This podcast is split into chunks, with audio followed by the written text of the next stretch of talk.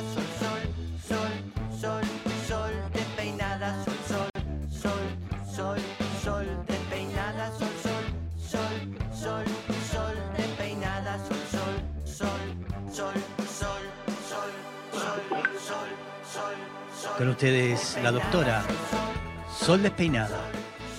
Eh, Sí. Hoy traje un tema que siempre eh, es, es- A ver, hay una respuesta a esto, pero vamos a tratar, vamos a tratar de acercar, eh, acercarnos lo más posible a una respuesta Mm. a la pregunta que mucha gente se hace, que es ¿por qué se pierde el deseo sexual? Es decir, en, en- Sí. en criollo, es Sí. ¿por qué ya, por qué hace tres años estoy casada o casado y no Mm. me calienta y no pasa nada? ¿viste? Sí. O sea, ¿por Que- qué- por el qué gran tema.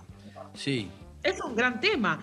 ¿Qué le Digamos, no hay una respuesta que se adapte a, a todas las personas. Obviamente que cada, cada caso es particular. Mm. eh, pero bueno, se ha, se ha intentado encontrar algunas, algunas, eh, algunas respuestas que se acerquen para que a esas personas no sufran tanto. En realidad, muchas veces, digamos, eh, estas, estas parejas que consultan Sí. por falta de deseo sexual, creo que les afecta más no saber el por qué, digamos, que, que tener una respuesta concreta, ¿no? Cuando, cuando la- obtienen la respuesta concreta, bueno, buscan una solución, o en todo Mm. caso, bueno, si no tiene solución y tienen ganas, se separan, y si no, siguen Mm. juntos, ¿no? Pero en definitiva, digamos, es muy, muy complejo. Pero eh, hay una, una, digamos, se puede, se puede armar una lista de cositas que pueden suceder en la pareja o en, o en los miembros de la pareja que pueda generar eh, de alguna manera que este, mm, se pierda un poco el deseo. Una Sí. de, la- de las principales, digamos, es el diagnóstico de alguna enfermedad. Eh, una de las principales causas, ¿no? Por ejemplo, no sé, suponete que tu pareja le hace un diagnóstico, un diagnóstico oncológico o Sí. un diagnóstico de alguna enfermedad neurodegenerativa, no sé, suponete Parkinson, suponete depresión, sí. eh, digo, algo, algo, algo, cosas que se me vienen así sueltas a la Mm. mente. Mm. O, por ejemplo, no sé, o una cosa estúpida, tienen que operarla de eh, miomas uterinos. Y por ahí la pareja decide, digamos, este, digamos como, como dejar medio sagrada esa zona, de alguna Claro. manera como no, no, no molestar ahí hasta que se resuelva el tema de los miomas, hasta que se resuelva el tema de algo de la próstata o algo por el estilo. Bueno, enfermedades es una causa frecuente por la cual la gente deja de tener sexo.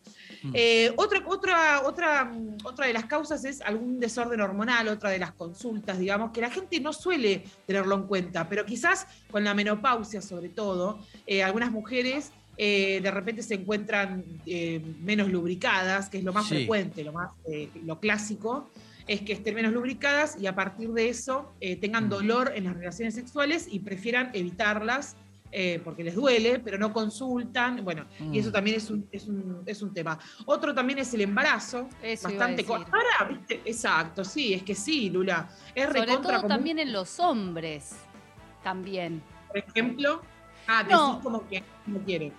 No, pu- pu- ¿puedo intervenir un toque? Sí, por supuesto, está para Eh, eso. a- a- yo en el embarazo a mí me pasó algo que fue todo lo contrario, que estaba bastante sexual, Bien. pero también sé que a veces a les le baja la libido, no sé cómo les pega, pero lo, Claro. lo- lo he visto también en amigas que le ha Mm. pasado con las parejas. Eh, Mm. no, no sé qué es lo que les pasa con el embarazo. A algunos les gusta, por supuesto. Y por ahí se a ver que tiene una criatura dentro Sí, o les algo. pega, eh, les pega bastante mal. Digo, Mm. también como mujeres que se les va el deseo sexual porque es una locura estar embarazada. Claro, claro, está puesto, el, el deseo está puesto en otro lugar, que es justamente recibir a ese Sí. niño que está dentro y no tanto este, pareja. ¿Puede ser lo que está diciendo? Sí, eh, eso, sí, o les da impresión, ¿viste? Claro, les da impresión, bien. También Puede los ser. cambios en el cuerpo, eh, quizás este, los, los cambios morfológicos, quiero decir, no digamos de las formas, eh, quizás eso también eh, condicione. Por ahí hay otros, otros varones, digamos, pensando en una pareja así heterosexual, digo, por ahí hay varones que al contrario, por ahí este, con el embarazo, no sé, ¿viste? Sí. Como que es muy, muy, muy, muy particular de cada, de cada pareja, de cada persona. Pero Mm. Total. sí, este, el embarazo está, digamos, una, una de las primeras causas de, eh, como les mencionaba, de, de- de- de falta de deseo sexual. También hay mucho, hay mucho mito, mucho prejuicio de que si le va a hacer mal a- al bebé, Claro. si, si por ahí este, le, le- hace, le- no sé, como que le toca la cabeza, como que piensan cosas, viste, como, bueno, no, no la tenés tan larga, o sea, relaja. o sea, como que. Tampoco es que, viste, vas a tocarle la placenta, te calmás, viste, que está mucho más arriba. No llegaste en 20 años.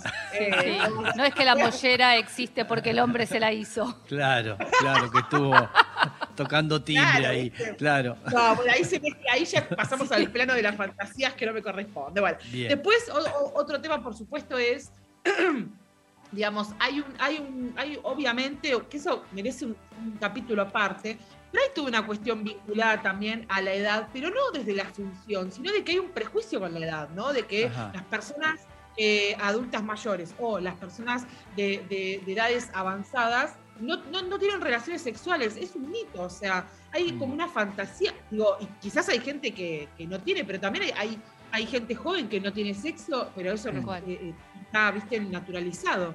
Eh, Mm. Pero hay como, hay una cosa muy de, quizás en parejas por ahí un poco más conservadoras, de repente, bueno, ya cumplimos 60, cumplimos 65, cumplimos 70, bueno, ya no tenemos sexo. Y, y como una obviedad lo, por ahí lo viven, como algo natural, y en realidad no hay ninguna dificultad física eh, para poder realizarlo, pero por ahí eh, realmente compraron la idea de que la gente adulta no, no tiene relaciones sexuales y la adoptaron como una identidad, entonces, bueno, no, no lo practican porque piensan que están muy grandes para. Mm. Y en ese caso, digamos, eh, bueno, hay que trabajar los viejismos y un montón de cosas que, bueno, merece como un capítulo aparte porque es, es impresionante la cantidad de cosas que, eh, y de prejuicios que hay en personas eh, adultas mayores.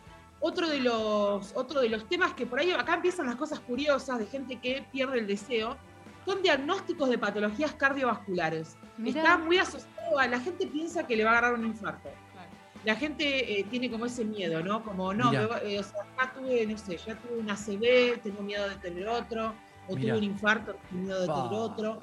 Eso es bastante común, digamos. Eh, acá empiezan, Mm. las otras fueron como las más, este, me parece a mí las más difundidas, pero ahora arrancan las raras. Eh, sí, es decir, por supuesto que, te- que tener relaciones sexuales es una actividad física como, como podría ser hacer, no sé, qué sé yo, andar 10 minutos en bicicleta, digo, Sí. es una actividad física, nadie lo duda. Pero Mm. eh, si, si alguien tiene algún diagnóstico de patología cardiovascular, puede consultar, digamos, si, está, si esa persona está apta para hacer actividad física. Y Mm. dentro de la actividad física, por supuesto que va a estar eh, contemplada la, la actividad sexual, porque es un tipo de actividad física. Mm. Eh, pero eso, por ejemplo, es bastante frecuente. Post-infarto, sobre todo varones, les cuesta mucho volver a tener relaciones sexuales porque tienen miedo. Eh, miedo de que les vuelva a pasar. Hacer un esfuerzo, claro, Es entendible, Sí. ¿no? Va, digo.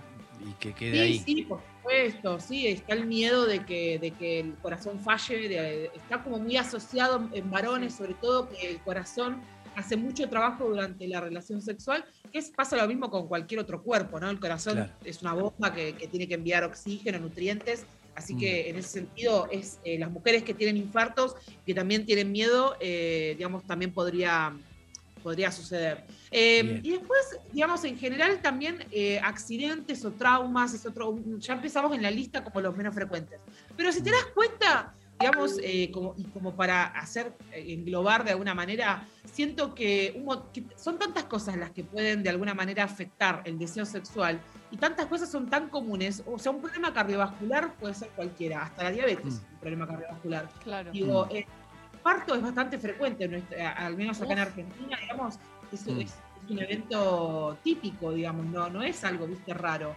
Eh, Sí. Después, por otro Eso lado, normalmente eh, a la, a la mujer, ¿no? Le sucede que después de haber este, dado a luz. que- París, estás sí, dolorida, tenés claro. que dar la teta, no dormís nada, Ah. la persona que te acompaña no está a tu par porque encima de todo eso tenés que seguir con los quehaceres domésticos. Claro. Eh, tenés la libido en otro lado. Claro, claro. No hay manera, o Claro. sea, más allá de que haya excepciones, de que hay gente que sea sexual y demás, Mm, de verdad es un cambio muy fuerte, claro. Sí, abrupto sí, sí, aparte. Sí, sí, es entendible. Bien. Así que bueno, como, como conclusión digo, eh, como pensar algunas ideas que si bien no es la respuesta a todo, de alguna manera Sí. nos acerca a pensar posibilidades eh, de, de cuáles podrían ser algunas causas eh, para trabajar en ellas de falta de deseo sexual.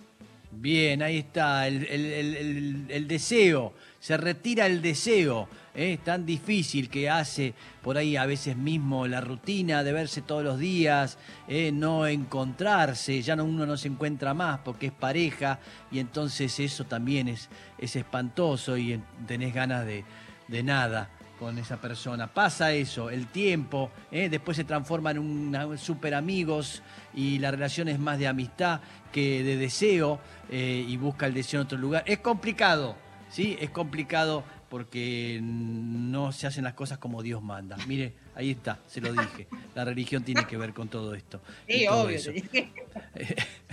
Bien, doctora, muchísimas gracias. Espléndida como No, siempre. gracias a ustedes. Gracias Bien. a ustedes. Hasta mañana.